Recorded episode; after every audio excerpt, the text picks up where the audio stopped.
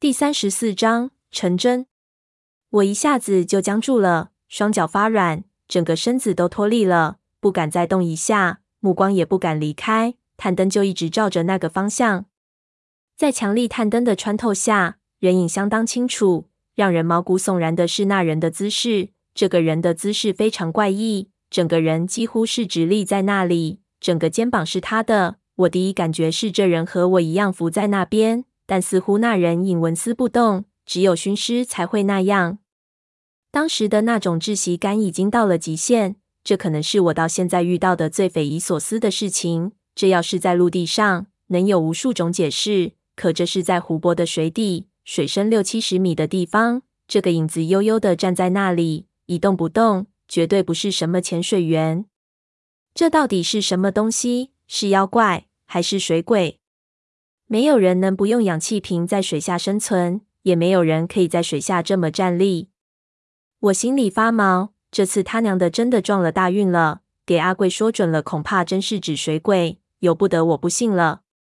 想到水鬼，我立即就想到了之前我们在寻找的那些尸骨，这是考古队的那些人死了之后在水里尸变的粽子，那是之前这村子被淹之后的亡灵。闷油瓶和胖子的失踪是中了这些东西的招。如果是粽子还好办，我全副装备怎么也不可能比他跑得慢。要是鬼魂，我恐怕就得要做他的替死鬼了。胖子他们如果遇难，也不知道会不会出来帮我。我完全不知所措，不敢前进，又不敢转身，因为怕一转身，这东西立即扑过来。我宁可看着他把我杀了，也不想忽然感到背后有异。只能死死盯着那影子。然而，我僵直了片刻，却发现那影子纹丝不动，那种不动非常奇怪，犹如石雕，连一点移动都看不到。同时，我有了一种更加奇怪的感觉，我感觉这影子，他娘的，好像在哪里见过。这种感觉奇迹般的越来越强烈，似乎是潜意志在指引我。我鼓起勇气，那影子在屏风上的形状却开始一点一点变化。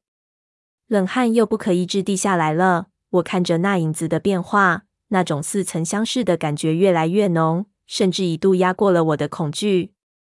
走了大概七米的距离，这种感觉已经到达一个极点。就在那一瞬间，我想了起来：我的老天，这个影子，这个屏风，不就是楚哥那张照片里的那个影子吗？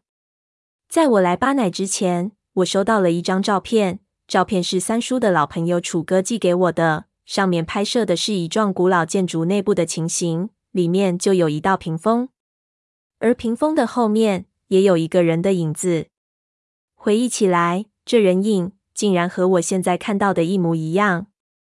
因为那照片后面写了格尔木的鬼楼，我当时判断那照片是拍摄了格尔木鬼楼里的情形，现在看来我错了。难道那照片后的注释不是注释那张照片本身的？那张照片难道拍摄于这里？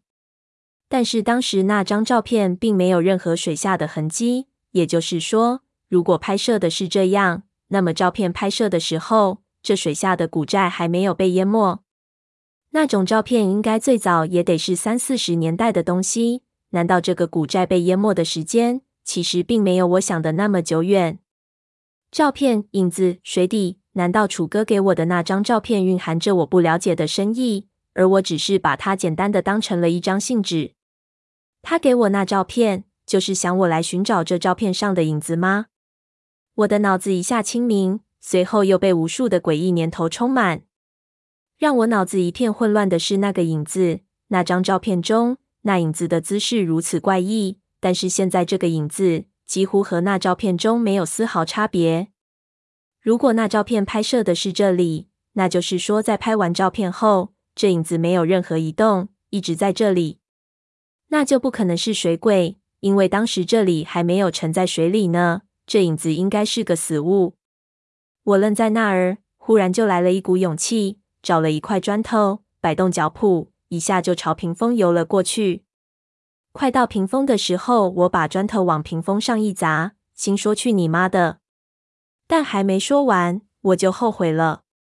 屏风已经被水泡的根本吃不了力，石头砸在屏风的柱上，屏风一下子倒垮了，腐蚀物像雪花一样飘了起来，朝我扑面而来。我立即后退，拿着探灯去照，但是一眼看去全是漂浮物。我用手拨开，把台灯往前照去，混乱间，从漂浮物中伸出一个东西来，一下子朝我扑来。我立刻就炸了，挣扎着往后退，同时拿着军刺就开始乱刺，刺了十几下，什么都没刺到，嘴巴里的呼吸器反而掉了。我手忙脚乱地抓回来，眼前的漂浮物已经被水流冲得散开了，我面前只是一根白色的浮木。我骂了一声，一脚踢开，用探灯去照屏风后影子的位置，那影子还立在那里，漂浮物逐渐稀薄了一点。他的真面目已经或多或少显露了出来。那是一个人形的东西，有头、有手、有脚，站立在那里，浑身是白色的附着物，呈现着一个非常僵直的动作，好像是一具被僵化的死人。被吊了起来后，不知怎么蜡化了，尸体被包裹了起来，又好像是石像，非常难以形容。他的面部完全被覆盖，也不知有没有表情。但看着确实是个死物，因为他如果能动，身上的附着物肯定不会积得如此之厚。这是什么玩意儿？我心中的疑惑更甚。